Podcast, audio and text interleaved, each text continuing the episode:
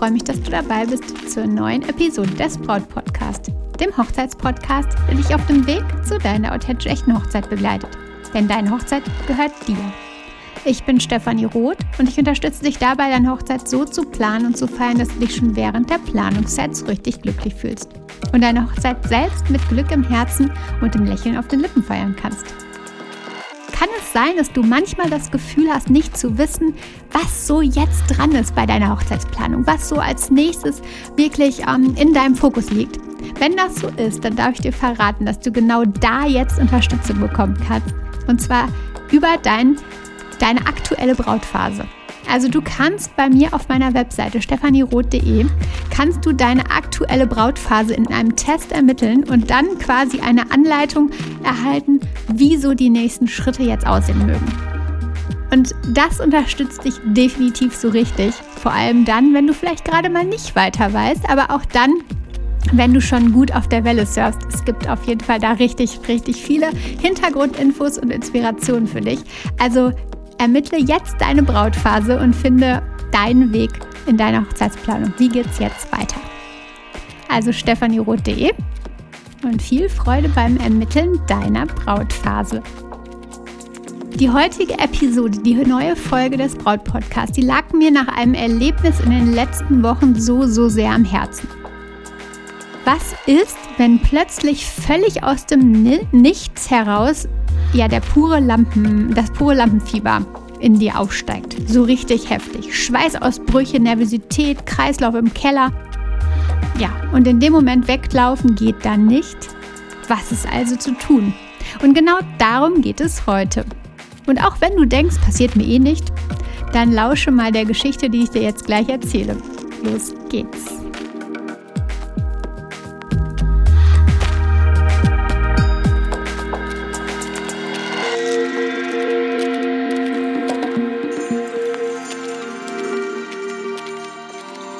Vor ein paar Wochen stand die kirchliche Trauung von Juli und Martin an.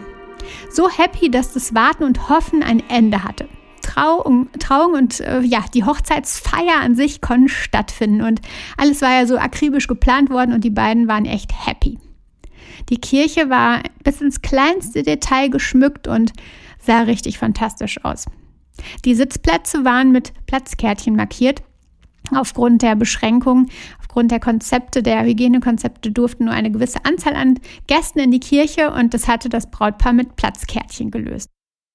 Das Brautpaar selbst fand einen Platz auf zwei Holzhockern am Altar. Und ich merkte schnell, die Aufregung und Nervosität war riesengroß. Besonders Martins Gesicht wirkte echt richtig, richtig angespannt. Er brachte eigentlich auch die ganze Zeit nur ein klägliches, klägliches Lächeln hervor. Und es war einfach ein bisschen so, als ob er im Gesicht irgendwie festgemeißelt war. Es war unter anderem sehr, sehr warm in der Kirche, aber nicht nur das, sondern auch die Nervosität und die ganze Aufregung, ähm, ja, die machten sich jetzt bemerkbar. Immer mal wieder wich sogar die völlige Farbe aus Martins Gesicht und er war echt kreidebleich. Er hatte schwitzige Hände, das merkte man, und allgemein echt zittrig, total. Also man hat es im ganzen Körper bei ihm gesehen, dass er echt, ja, sich nicht wohlfühlte in dem Moment. Aber was war da los? Vermutlich kamen da echt richtig, richtig viele Sachen zusammen. Die Anspannung der letzten Wochen, kann die Hochzeit nun stattfinden, das Hin und Her, ob eben gefeiert werden kann. Ja, und die zollten jetzt Tribut. Und hinzu kam dann die große Wärme und die vielen Gäste in der Kirche, die hinter den beiden saßen. Viele Augen ruhten auf dem Brautpaar. Erwartungsvoll und total beeindruckt von dem Ganzen und irgendwie auch freudig, weil die Hochzeit jetzt auch stattfinden konnte. Und das alles war dann irgendwie zu viel für Martin. Er konnte die Worte des Pfarrers gar nicht wahrnehmen. Er konnte die Predigt gar nicht anhören. Er hat gar nicht registriert, was denn da eigentlich gesprochen wird, was da alles passiert hat mir dann später erzählt, dass er echt nichts mitbekommen hat von dem, was der Pastor zu dem Brautpaar, zu den Gästen ähm, gesagt hat. Er hat es einfach nicht mitbekommen. Da kam tatsächlich eben alles zusammen und das war zu viel für ihn. Das hätte er echt absolut gar nicht gedacht. Auch das hat er mir erzählt. Und darum hat er auch keine, keinerlei Vorkehrungen getroffen. Also zum Beispiel weniger Gäste einzuladen oder irgendwie eine kleine Wasserflasche bereitzustellen oder ein feuchtes, kühles Tuch bereitzulegen. Sich mit fort, äh, Atemübungen vorzubereiten. Er hat ja damit nicht gerechnet, also wieso dann auch vorbereiten? Und vielleicht geht es dir ähnlich, vielleicht geht es deinem Liebsten ähnlich. Vielleicht bist du eine Powerfrau und rechnest im entferntesten nicht mit so einem extremen Lampenfiebermoment an dem Tag. Und genau darum habe ich jetzt die Notfalltipps für dich, die dir in solcher Situation definitiv eine Riesenhilfe sein würden, werden, wenn es soweit kommt. Und auch wenn Martin diese Tipps sicher auch gern gehabt hätte, teil du sie auf jeden Fall mit deinem Liebsten gern auch mal. Für den Fall der Fälle. Und auch wenn er sagt, passiert mir nicht, vielleicht erzählst du mal von Martin. Denn ihr sollt die Trauung doch genießen. Du sollst hören, erleben, was der Trauredner oder der Pfarrer zu euch sagt, was er vorbereitet hat. Du sollst erleben, was passiert, alles aufsaugen können, den ganzen Tag genießen. Und auch diese Momente, die so voller Aufregung sein können. Dich nicht die ganze Trauung damit beschäftigen, wie du nun ja versuchst, nicht umzukippen oder wie du ähm, ja verhinderst, dass du keine Schweißausbrüche bekommst, so wie das bei Martin der Fall war. Er hat sich die ganze Zeit ein Mantra vorgesagt. Ich werde nicht ohnmächtig. Generell, meine Liebe, ist das keine schlechte Idee. Es gibt nun da eine Sache. Unser Gehirn hat ein Problem mit dem Nicht. Also er kann das oder das Gehirn kann das nicht nicht richtig wahrnehmen. Darum Tipp Nummer eins: Formuliere dein Mantra positiv. Das heißt zum Beispiel, ich bin ruhig und gelassen. Ich bin entspannt. Und genau dieses Mantra, was du dir selbst vielleicht schon mal vorbereitest oder wo du dich dann erinnerst in dem Moment, ich bin ruhig und gelassen, ich bin entspannt. Vielleicht hast du etwas, was dir noch besser passt. Mm, genau, und dieses Mantra, das sagst du dir immer wieder und wiederholst dir immer wieder genau in den Momenten, wo du dir denkst, es ist einfach so krass mit der Aufregung. Ich ähm, ja, bin vielleicht schon nah am ohnmächtig werden oder mir geht es gerade echt nicht richtig gut. Also wiederhole das Ganze und atme ganz ruhig dabei. Und wenn du das sagst, wir verbinden eh solche Worte wie ruhig und gelassen und entspannt ja mit besonderen Momenten. Und dann erkennt dein Körper, okay, wir sind ruhig, gespannt, entspannt und gelassen. Dabei kannst du dir dann noch das Ganze verstärken, indem du dir vorstellst, wie du beruhigendes Licht einatmest. Also wie du das Licht in deinen Körper aufsaugst und wie sich dann dieses warme, wohlige Licht in deinem Körper im Grunde im ganzen Körper ausbreitet. Es kann vielleicht sein, dass die Nervosität immer mal wieder kommt während der ganzen Trauung. Dann kannst du das, diesen kleinen Trick immer wieder benutzen und kannst das Mantra immer noch mal wieder sagen und es wiederholen. Wenn du schon vorab schon, also vor der Trauung oder jetzt schon weißt, dass ja du ein Mantra zur Beruhigung nötig hättest, dann schreib dir dein Mantra doch einfach handschriftlich in dein Liedheft, in dein Kirchenheft, in dein Kirchenblättchen oder in dein Programmheft bei der freien Trauung, denn dann hast du es direkt griffbereit. Und wenn die größte Nervosität kommt und du hast es irgendwie nicht im Sinn, dann kannst du da einfach das Blatt in die Hand nehmen und kannst es nachlesen. Also schreib's nur für dich, handschriftlich in dein Exemplar und ja, du hast es direkt griffbereit. Übrigens steht solch ein Mantra, diese Art von Meditation, in keinem Konflikt mit dem christlichen Glauben, den du vielleicht hast. Die lange Tradition der Meditation ist tatsächlich auch im Christentum richtig bekannt. Und dazu habe ich nochmal nachgelesen. Es steht häufig in der Bibel dieser Begriff Gottes Wort Nachsinnen. Also es ist tatsächlich mehrfach zu finden wohl. Und Nachsinnen bedeutet lateinisch Meditatio. Aber lass uns zurückkommen zu den Notfalltipps. Was kann man noch machen in so einem Moment? Die Ga Gedanken fokussieren sich in solchen Momenten auf das Problem. Energy flows where, you, where your focus goes. Also wird das Problem noch dominanter, deine Aufregung noch größer und dein schlechtes Gefühl noch schlimmer. Darum ist die Devise Ablenkung. Gute Idee ist, etwas völlig anderes zu machen. Wackle gleichzeitig mit beiden großen Zehen. Das kommt dir jetzt ein bisschen skurril vor, aber das ist eine definitiv große Ablenkung. Du konzentrierst dich darauf, mit deinen Zehen zu wackeln und hast gleichzeitig aber auch Bewegung im Körper.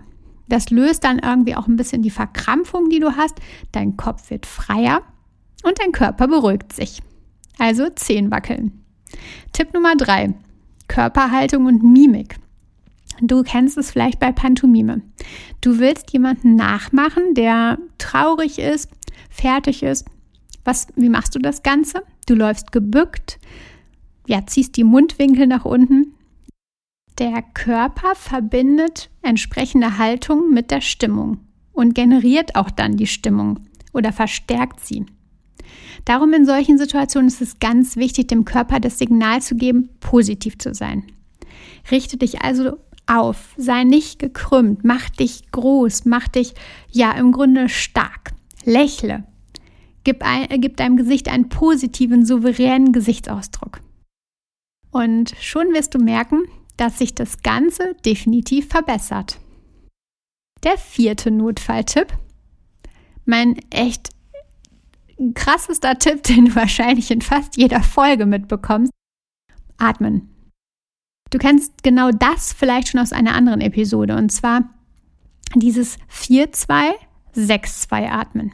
Das bedeutet, du atmest 4 aus, äh 4 ein, also 1, 2, 3, 4 einatmen. In der Zeit, wo du zählst, bis 4 atmest du ein. Dann machst du eine Pause, in der zählst du bis 2. Dann atmest du 6 aus, also du zählst bis 6 und währenddessen atmest du aus. Und dann machst du wieder eine Pause und zählst bis 2. Also 4, 2, 6, 2. Du kannst dieses auch immer wieder anwenden. Vor der Trauung, vor dem Gang zur Trauung, während du vorne sitzt, immer wieder mal, eben dann, wenn es nötig ist. Diese Atmung ist so, so hilfreich und kraftvoll und hilft dir definitiv, dich wieder zu beruhigen, deinen Atem runterzubringen, deine Emotionen runterzubringen und dich zu erden. Fokus auf das Atmen ist so, so wertvoll. Und zu guter Letzt mein Tipp Nummer 5 für dich. Das Butterfly-Klopfen. Ganz schön spannend klingt das und du bist jetzt sicherlich neugierig, was das überhaupt ist. Generell geht das Ganze so. Du verschränkst die Arme über der Brust, also du kreuzt die Arme über der Brust und die Hände legst du dann auf deine Schultern. Und dann klopfst du abwechselnd links und rechts, links und rechts. Also eine abwechselnde Links- und Rechtsstimulation. Und da vernetzen sich dann im Grunde beide Gehirnhälften miteinander. Die werden angeregt. Und negative Emotionen und Stresszustände kann genau das regulieren. Manchmal ist es so, dass es zu Beginn dann etwas heftiger ist, aber dann, nach ein paar Momenten, hat es eine absolut positive Auswirkung. Das mit den Schultern ist vielleicht jetzt ein bisschen ungünstig, wenn du in der Kirche der, bei der Trauung sitzt und dich selbst umarmst. Ähm, ist vielleicht ein bisschen unangenehm für dich. Und deswegen gibt es die Variante. Du kreuzt die Arme und statt auf sie auf die Schultern zu legen, legst du deine Hände im Grunde auf die Oberschenkel und klopfst da. Abwechselnd immer einmal pro Seite im Sekundentakt. Und das ist auch etwas richtig, richtig Wertvolles. Auch da vernetzt du die beiden Gehirnhälften und ja, bringst mehr positive Emotionen in dich, der Stressfaktor sinkt und du kannst wieder mehr entspannen. Lass uns das Ganze nochmal zusammenfassen, diese fünf Tipps für den Notfall, damit du auch genau weißt, was du wann ähm, ja in solchen Momenten machen kannst. Erstens, Mantra innerlich aufsagen. Zum Beispiel wie ich bin ruhig und gelassen, ich bin entspannt. Dann das zweite, mit den Zehen abwechselnd zu wackeln. Das dritte, mach dich groß und gib deinem Gesicht einen positiven Ausdruck. Gib deinem Körper positive Signale damit. Und dann die Atemübung, der, die Lösung für alles. 4, 2, 6, 2. Und dann hatten wir noch Butterfly-Klopfen. Am besten auf den Oberschenkeln, also mit gekreuzten Armen deine Hände auf die Oberschenkel legen und dann abwechselnd leicht klopfen. Meine Liebe, ich hoffe, ich konnte dir mit diesen Tipps ja, dich auf den möglichen Überfall durch Lampenfieber vorbereiten und du erinnerst dich dann im richtigen Moment an diese fünf Methoden. Vielleicht notierst du dir sie dir auch direkt in ein Hochzeitsnotizbuch, damit sie eben nicht verloren gehen. Übrigens könntest du dir so oder so so ein Notizbuch anlegen und dann könntest du alle Erkenntnisse aus dem Braut-Podcast dort niederschreiben, sodass du nichts vergisst und immer wieder nachschlagen kannst. Die Tipps kannst du aber natürlich auch während der Planung selbst oder vor einem wichtigen Telefonat oder so nutzen. Sei da ganz frei und ja, schau, wann dir welcher Tipp, wann dir welches Tool definitiv hilfreich ist. Und jetzt wünsche ich dir eine lampenfieberfreie Woche. Vertrau dir, deine Stefanie.